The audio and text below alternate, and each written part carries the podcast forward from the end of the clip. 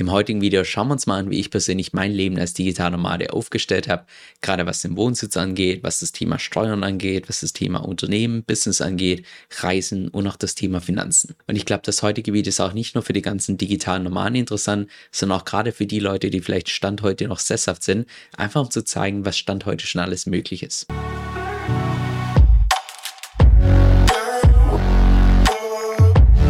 Also ganz kurzer Background zum heutigen Video. Und zwar gebe ich schon seit, ich muss sagen, knapp einem Jahr nur noch super selten irgendwelche Coachings, weil, um ehrlich zu sein, mir einerseits meine Zeit einfach zu schade ist und andererseits denke ich mir, dass ich einen viel größeren Mehrwert liefern kann, wenn ich was mache, was für viele Leute ist, anstatt dass ich mich auf irgendwas fokussiere, was halt für eine einzelne Person ist.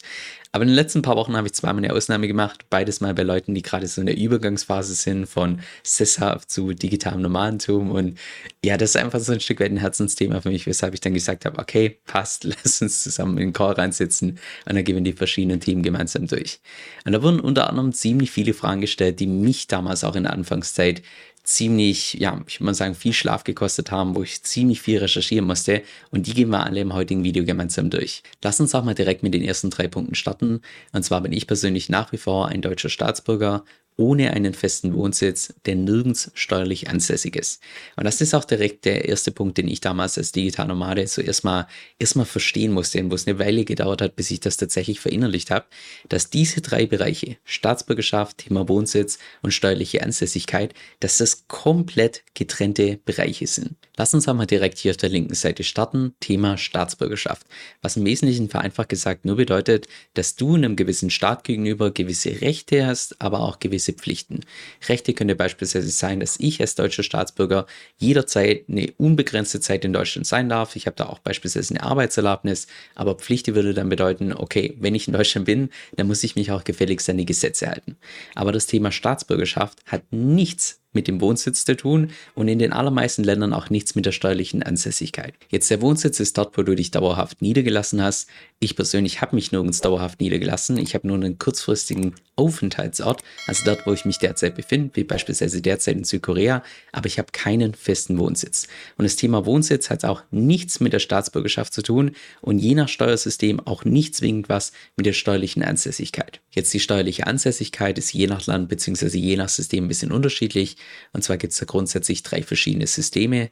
Es gibt die Besteuerung nach der Staatsbürgerschaft, wie beispielsweise in den USA. Das heißt, wenn du Staatsbürger der USA bist, dann ist es vollkommen egal, wo du dich befindest auf der Welt. Du musst immer deine Steuern in den USA zahlen. Also was rein steuertechnisch wirklich der absolute Worst Case ist. Dann gibt es die Territorialbesteuerung, wie beispielsweise in Paraguay, dass wenn du dich in Paraguay befindest, dort vor Ort entsprechend Einnahmen erwirtschaftest, dass du die dann direkt hier in Paraguay versteuern musst. Allerdings jetzt beispielsweise nicht irgendwelche Auslandseinnahmen Einnahmen und es gibt noch die Besteuerung nach dem Wohnsitz, wie beispielsweise in Deutschland, in Österreich und der Schweiz, wo es im Wesentlichen davon abhängig ist, wo du deinen Lebensmittelpunkt hast. Und mit Lebensmittelpunkt ist im Wesentlichen nur gemeint, wo du tatsächlich dein Leben lebst. Das heißt, nur weil du jetzt beispielsweise in Deutschland gemeldet bist, heißt es nicht automatisch, dass du in Deutschland deine Steuern zahlen musst, sondern das ist nur ein Indiz dafür, dass dein Lebensmittelpunkt nach wie vor in Deutschland ist. Lebensmittelpunkt ist beispielsweise abhängig davon, ob du irgendwo Frauen und Kinder hast, ob du beispielsweise in Deutschland noch einen Schlüssel zu einer Wohnung hast. Lauter solche Geschichten, genauso auch, wo du dich den Großteil des Jahres tatsächlich aufhältst. Wenn du dich beispielsweise mehr als 183 Tage oder beziehungsweise 183 Tage und mehr in Deutschland befindest, dann musst du in Deutschland beispielsweise steuerlich ansässig, genauso auch wie beim Großteil der anderen Länder. Jetzt ich persönlich bleibe nie länger als 183 Tage in irgendeinem Land. Ich habe keine feste Wohnung, ich habe keinen Schlüssel zu einer Wohnung, ich habe keine Frau und Kinder, ich habe keinen festen Lebensmittelpunkt in irgendeinem Land und genau deshalb bin ich persönlich auch beispielsweise nicht steuerlich ansässig, was im Wesentlichen bedeutet, dass ich persönlich, also privat, keine Steuern zahlen muss. Und wichtig an der Stelle, nur weil das bei mir persönlich so ist, heißt es nicht automatisch, dass es bei dir eins zu eins das gleiche ist. Das soll hier keine Steuerberatung oder sonst was sein, sondern wenn du sowas tatsächlich vorhast, dann am besten selbst eine sehr tiefe Recherche machen und am besten noch mit einem Steuerberater zusammensitzen, der sich in dem Bereich spezialisiert hat. Und das bringt mich auch direkt zum zweiten Punkt, den ich gerade schon betont habe, dass ich zwar nirgends persönlich steuerlich ansässig bin und deshalb auch persönlich keine Steuern zahle, auf beispielsweise meine Kryptogewinne oder irgendwelche Investments, die ich alle privat mache. Das heißt jetzt allerdings nicht, dass ich bei meinem Business, bei meinem Unternehmen dort keine Steuern zahle. Und das ist auch wieder so ein Punkt, wo ich persönlich eine Weile damals gebraucht habe, um das Ganze zu realisieren, dass es beim Thema Steuern zwei verschiedene Ebenen gibt. Zum einen die persönliche Ebene und zum anderen die Unternehmensebene. Lass uns zu dem Punkt mal ein kurzes Beispiel machen, damit das Ganze vielleicht ein bisschen anschaulich ist. Und zwar stellen wir uns mal vor, dass ich mit meinem YouTube-Kanal irgendwelche Einnahmen erwirtschafte. Beispielsweise die Werbeeinnahmen. So, die gehen jetzt nicht zu mir persönlich, sondern mein YouTube-Kanal läuft über mein Business. Was jetzt im Wesentlichen bedeutet, dass wenn diese Werbeeinnahmen hier auf mein Unternehmen gehen, dann fallen zunächst mal Unternehmenssteuern an und danach, wenn ich das Ganze auszahle von meinem Unternehmen zu mir persönlich, dann müsste ich noch persönlich persönliche Steuern drauf zahlen, die jetzt allerdings bei mir wegfallen, weil ich persönlich nirgends steuerlich ansässig bin. Aber auch das Thema Unternehmenssteuern kann man legal optimieren, was ich persönlich gemacht habe.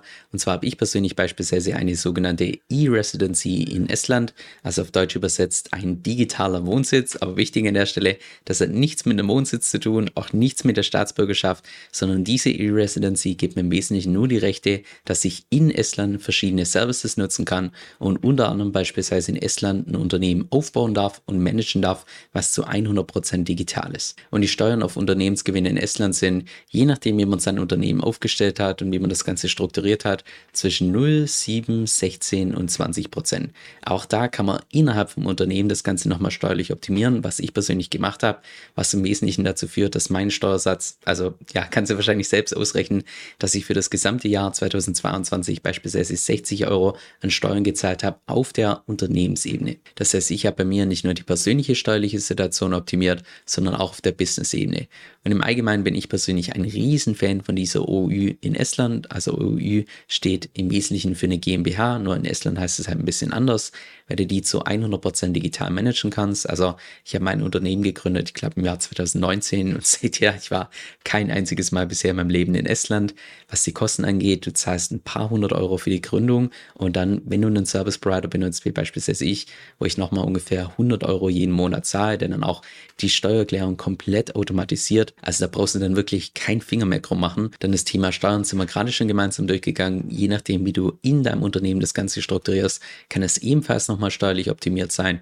Du hast zusätzlich einen rechtlichen Schutz, dadurch, dass es im Prinzip eine Limited Liability Company ist, nur halt in Estland. Das heißt, du hast um dein Unternehmen einen rechtlichen Mantel, sodass man nur dein Unternehmen verklagen kann, allerdings nicht dich persönlich, außer du machst natürlich irgendwas vorsätzlich, logischerweise. Und klappt der Punkt, den ich persönlich am meisten zu schätzen weiß, einfach, dass du komplett sorgenfrei dein Unternehmen aufbauen kannst, managen kannst, weil du dich nicht zu keinem Zeitpunkt mit irgendeinem Bürokratie-Bullshit auseinandersetzen musst, sondern das macht alles dein Service Provider, wo ich beispielsweise einfach nur meine Rechnung hochlade für Einnahmen, für Ausgaben und alles andere wird vollkommen automatisch übernommen. Okay, damit sind wir jetzt schon mal das Thema Staatsbürgerschaft durch, genauso auch wie der Wohnsitz und die steuerliche Ansässigkeit inklusive der unterschiedlichen Steuersysteme. Jetzt lass uns noch zum Schluss die letzten zwei Themen anschauen. Zum einen, was das Reisen, was den Lifestyle angeht und zum anderen Thema Finanzierung. Jetzt noch kurz zu meinem Reisestil. Ich persönlich bin ein sogenannter Slow Traveler, was im Wesentlichen bedeutet, dass ich nur einmal im Monat umziehe. Meistens so alle zwei bis drei Monate ziehe ich in ein fremdes Land.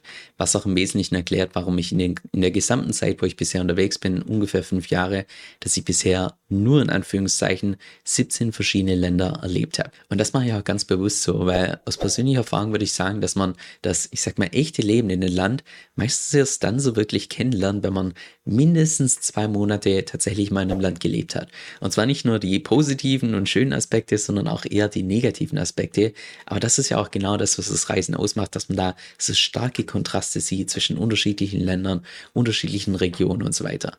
Was dich selbst interessiert, welche Erfahrungen ich persönlich in verschiedenen Standorten gemacht habe, ich habe das Ganze hier aufgelistet auf meiner Webseite, was ich dir unten in der Beschreibung verlinkt habe. Um so ein Lifestyle leben und natürlich auch finanzieren zu können, ist natürlich wichtig, dass du einen Job hast, wo du einerseits zeitunabhängig unabhängig arbeiten kannst und andererseits natürlich auch ortsunabhängig, wo du also nur bestenfalls einen Laptop brauchst, Internet und du kannst von wo auch immer du willst entsprechend arbeiten. Das hat bei mir damals gestartet im Jahr 2019, als ich damals gestartet habe mit Content Marketing, damals noch stark fokussiert mit Webseiten bzw. Artikel, die SEO optimiert waren, wo ich dann die Webseiten entsprechend monetarisiert habe und mittlerweile hat es, ist es immer mehr in die Richtung gegangen, dass ich jetzt mehr mit YouTube mache, teilweise auch Podcasts, teilweise auch Newsletter, dass ich immer mehr gerade in eine andere Richtung switch, allerdings immer immer noch alles im Bereich von Content Marketing. Ich habe ja bereits in einem YouTube-Video vor ungefähr zwei Monaten angekündigt, dass ich vorhabe, einen eigenen Videokurs zum Thema Content Marketing zu erstellen, weil ich mittlerweile einfach durch die Erfahrung, ja, einfach so viele Erfahrungen in dem Bereich gemacht habe, dass ich mir ziemlich sicher bin, dass andere mit so einer Basis auch ein eigenes erfolgreiches Online-Business entsprechend aufbauen könnten. Und wenn ich mir persönlich dann vorstelle, dass andere mit der Basis ein eigenes Business so aufbauen und dann einen ähnlichen Lifestyle leben können, das wäre für mich persönlich einfach nur, ja, das wäre Erfüllung pur. Aber bis dahin hoffe ich, dass du einiges aus dem heutigen Video für dich selbst rausnehmen konntest. Ich habe auch bei der Way meinen Guide zum Thema digitalen Nomadentum, habe ich erst vor kurzem aktualisiert. Den Link dazu habe ich dir unten in der Beschreibung nochmal verlinkt. Da findest du sämtliche Services, Tools, alles, was ich persönlich benutze, für mein Leben als digitaler Nomade, um das Ganze zu managen. Und falls du noch irgendwelche weitere Fragen hast, gerne unten in die Kommentare und hoffentlich sehen wir uns bald wieder. Was in YouTube schade ist, ist die Tatsache, dass es einfach so ein Stück weit zeitversetzt ist. Weil wenn es mal wirklich wichtige News gibt, bis ich dann ein Video vorbereitet habe, das Ganze aufgenommen habe, editiert habe, da können Stunden bis Tage vergehen. Genau deshalb benutze ich für sowas auch meistens meinen E-Mail-Newsletter, wo ich dann regelmäßig meine Markteinschätzung gebe, auch meine Strategien teile und nein, keine Sorge, zu keinem Zeitpunkt wirst du da irgendwie zugespammt, sondern jede einzelne Mail ist vollgepackt mit Tipps, die auch wirklich für die Praxis relevant sind. Falls es interessant für dich klingt, dann kannst du dich kostenfrei auf meiner Homepage eintragen, kevinsoe.com, das ist K-E-V-I-N, S-O-E-L-L.com und damit bist du dann immer up to date.